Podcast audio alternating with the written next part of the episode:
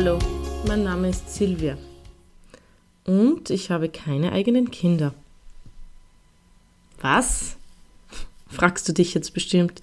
Die hat keine Kinder und glaubt mir etwas über die Kommunikation mit Kindern erzählen zu können? Ganz ehrlich, fragst du dich das? Ich habe mich das auch ganz lange gefragt. Ich arbeite als Ergotherapeutin schon seit fast 15 Jahren mit ganz unterschiedlichen Kindern. In jedem Alter, mit vielen unterschiedlichen Familien, in unterschiedlichen Konstellationen.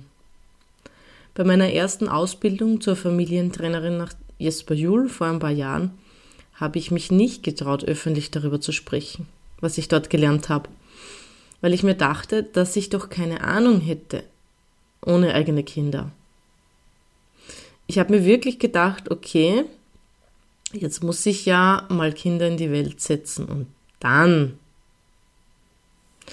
ja, dann sind ein paar Jahre vergangen.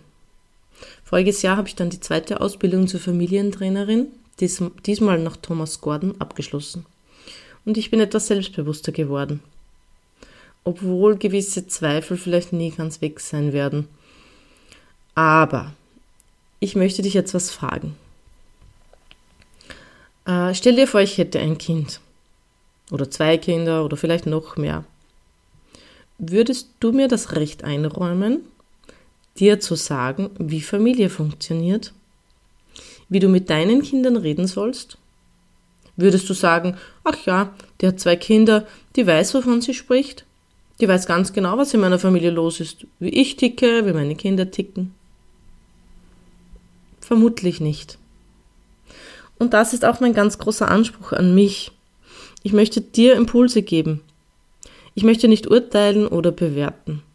Ich möchte dir erzählen, was bei mir in der Praxis mit den vielen unterschiedlichen Kindern funktioniert hat, mit denen ich bereits gearbeitet habe. Und was immer noch funktioniert. Vor sechs Jahren wurde ich dann zur Bonusmama auserkoren. Kennst du den Begriff Bonusmama? Der Familientherapeut Jesper Juhl hat ihn geprägt. Und weil ich den Begriff Stiefmama oder Stiefkinder gar nicht mag, habe ich den dann übernommen. Also vor sechs Jahren äh, sind Maxi und Adrian als Bonuskinder in mein Leben gekommen. Maxi war damals vier, Adrian sieben. Und das hat mich noch mehr angespornt, etwas darüber zu lernen, wie Familie leichter und freudvoller gehen kann. Die Kinder und mein Partner sind gemeinsam mit mir in das Thema der bedürfnisorientierten Erziehung hineingewachsen. Und bei Gott, ich mache nach wie vor vieles falsch, weil es einfach das Leben ist. Weil das Leben voll ist von Konflikten. Die Frage ist einfach, wie gehe ich damit um? Und als Maxi, mittlerweile bald elf, jetzt letztes Jahr meinte, dass er es gut findet, was ich da mache, und dass ich es mache, wusste ich, dass ich auf dem richtigen Weg bin. Mittlerweile habe ich begonnen, bei mir vor Ort Vorträge und Workshops zu geben für interessierte Eltern, Pädagogen und Pädagoginnen und für alle, denen es wichtig ist, auf Augenhöhe zu kommunizieren. Weil ich gerne weitergeben will, wo ich weiß, dass es funktioniert und wo ich weiß, dass es allen Parteien besser geht damit. Du kennst das doch bestimmt auch aus deinem Leben oder aus anderen Familien. Ein Kind ist anders, als es das System gerne hätte. Es ist lauter, wilder, weniger führbar, einfach anders. Solche Kinder kommen ganz oft zu mir in die ergotherapeutische Praxis. Ich soll sie dann richten und sie systemkonform machen. Das ist vielleicht jetzt etwas überspitzt gesagt, aber ganz oft habe ich genau diesen Eindruck. Und weißt du was? Ich war auch so ein Kind. Ich war zwar nicht in Therapie und auch nicht auffällig in der Schule. Vermutlich, weil ich mich angepasst habe.